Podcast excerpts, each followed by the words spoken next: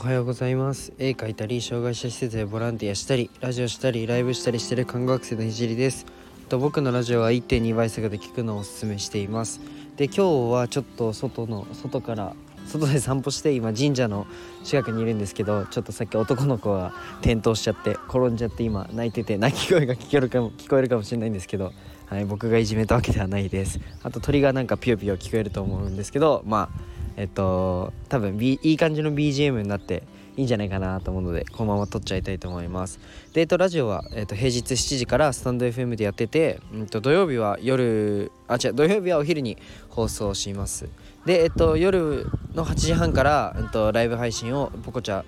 で行っています。でスタンド FM では不定期でライブ配信をしています。で今は看護専門学校3年生で国家試験が迫っているので国試の勉強を毎日やってます。でそれと並行して実習をやりながら毎日、えっと、絵を描いてます。ラジオで話す内容としては何者でもない僕の作品で世界を変えるまでの全てを発信していきます。障害を持つ方が自分に自信を持てる世界にすることがゴールで具体的にゴールに行くまでの過程を毎日共有します。あとは医療の最前線での学びや他の職業に転用できる考え絵を描いて絵を描き始めて3ヶ月で全国選抜作家展に選抜された僕が日々発信をしていく中で共有したいなと思ったことを話します、まあ、夢を叶えるまでの日記みたいなものです。で、えっと、今日のテーマは先生の役割から考えるというテーマで話していこうと思います。1.2倍速で聞くのをおすすめします。でうんと先生の役割を整理するというテーマなんですけどうんと、なんか家で妹が算数の宿題かな？を計算をなんか Google で調べてたりあと次の日テストだっつってなんか社会の歴史の人物をググってたことから思ったことがあるのでちょっと共有します。でなんか現代の教育の在り方的な感じで話します。で今言ったのは、まあ、妹が次の日にテストあるようで、うん、とその内容を Google で調べてたんですよね。でここで僕はあ学校の先生って役割が昔と変わってきてるなっていうふうに思いました。なんか自分も授業受けててあ知ってる知ってるとかあ Google で調べたことあるなとか思うことがあるんですよねでまあなんかインターネットが普及してまあ誰でも片手で手のひらの上で、まあ、世界中とつながれる現代に、まあ、正直正解の価値っていうのはめちゃくちゃ下がったと思います。で、えっと、まあ以前ラジオで「現代の価値」というテーマで話していてそれに近いので是非そっちの方も聞いてほしいんですけどあのまあそれに近い話です。で、うんと、学校の、うんと、勉強って、まあ、正解があるじゃないですか。それって置き換えると、まあ、Google で全て調べられることなんですよね、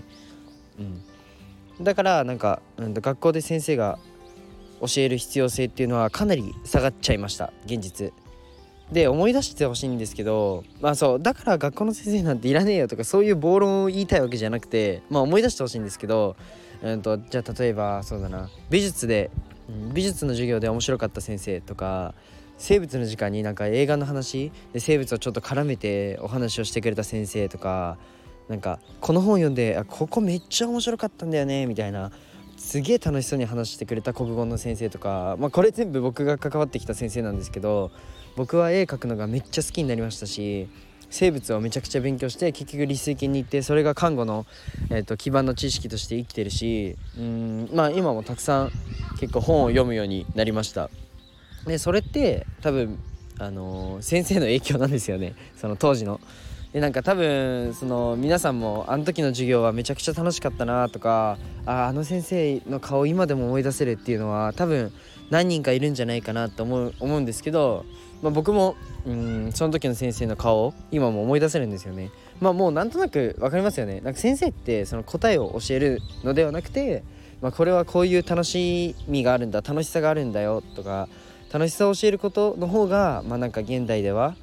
現代の先生の在り方として重要なんじゃないかなっていうふうに思いました。なんか僕別に教員でもなくてなんか偉そうになんか二十歳がね何言ってんだって話かもしれないんですけどでも実際そうじゃないですか。本当正解はあのスマホで調べられるし、うん、であの昔はその正解を、まあ、先生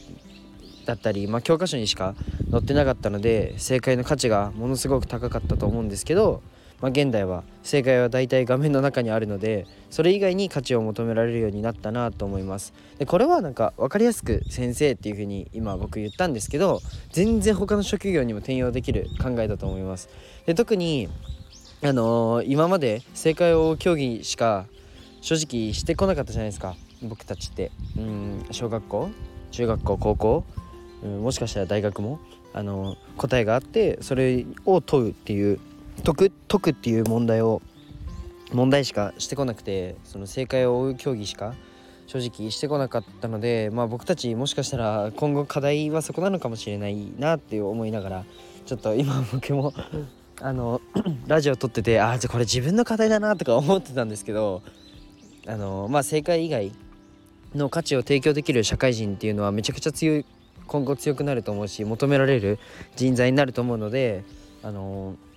正解以外の価値を提供できる社会人になれるように、まあ、今後精進していきたいと思います。じゃあ今日はここまでにしたいと思います。最後まで聞いてくれてありがとうございました。なんか外でちょっとピヨピヨしてるしあのー、ちょっとちょっと歩きながら撮ってるから枝をポキポキ踏むし なんかいろんな音が聞こえてまあもしかしたら集中できなかったかもしれないんですけど今日の内容って本当に別に先生だけじゃなくて本当にまあ看護師だったりそうだなじゃあ保育士さんだったり本当にいろんな世界で必要となってくる話だと思うし僕の中で今ここ一番大事だなと思って自分が社会に出てその社会に貢献するってなった時に正解しか貢献できないってめちゃくちゃ質が低いと思うんですよね本当に今は。だってもう正解って知ってるじゃないですかみんな。みんな知ってるじゃないですか。正解は。どれかっていうのは。だからなんかもっとそうだな。あの自分はでも運よく絵を描いてるので絵にはもちろん正解がないし正解がない分野にうん片足を突っ込んどくっていうのも一ついい作戦なのかなとか思ったりもします。なんかはい今後 そうだな。うんいろんな方向で価値を提供できるようにあの頑張っていきたいと思うので、はい、じゃあ今日はこの辺にしたいと思います。最後まで聞いてくれてありがとうございました。じゃあバイバーイ。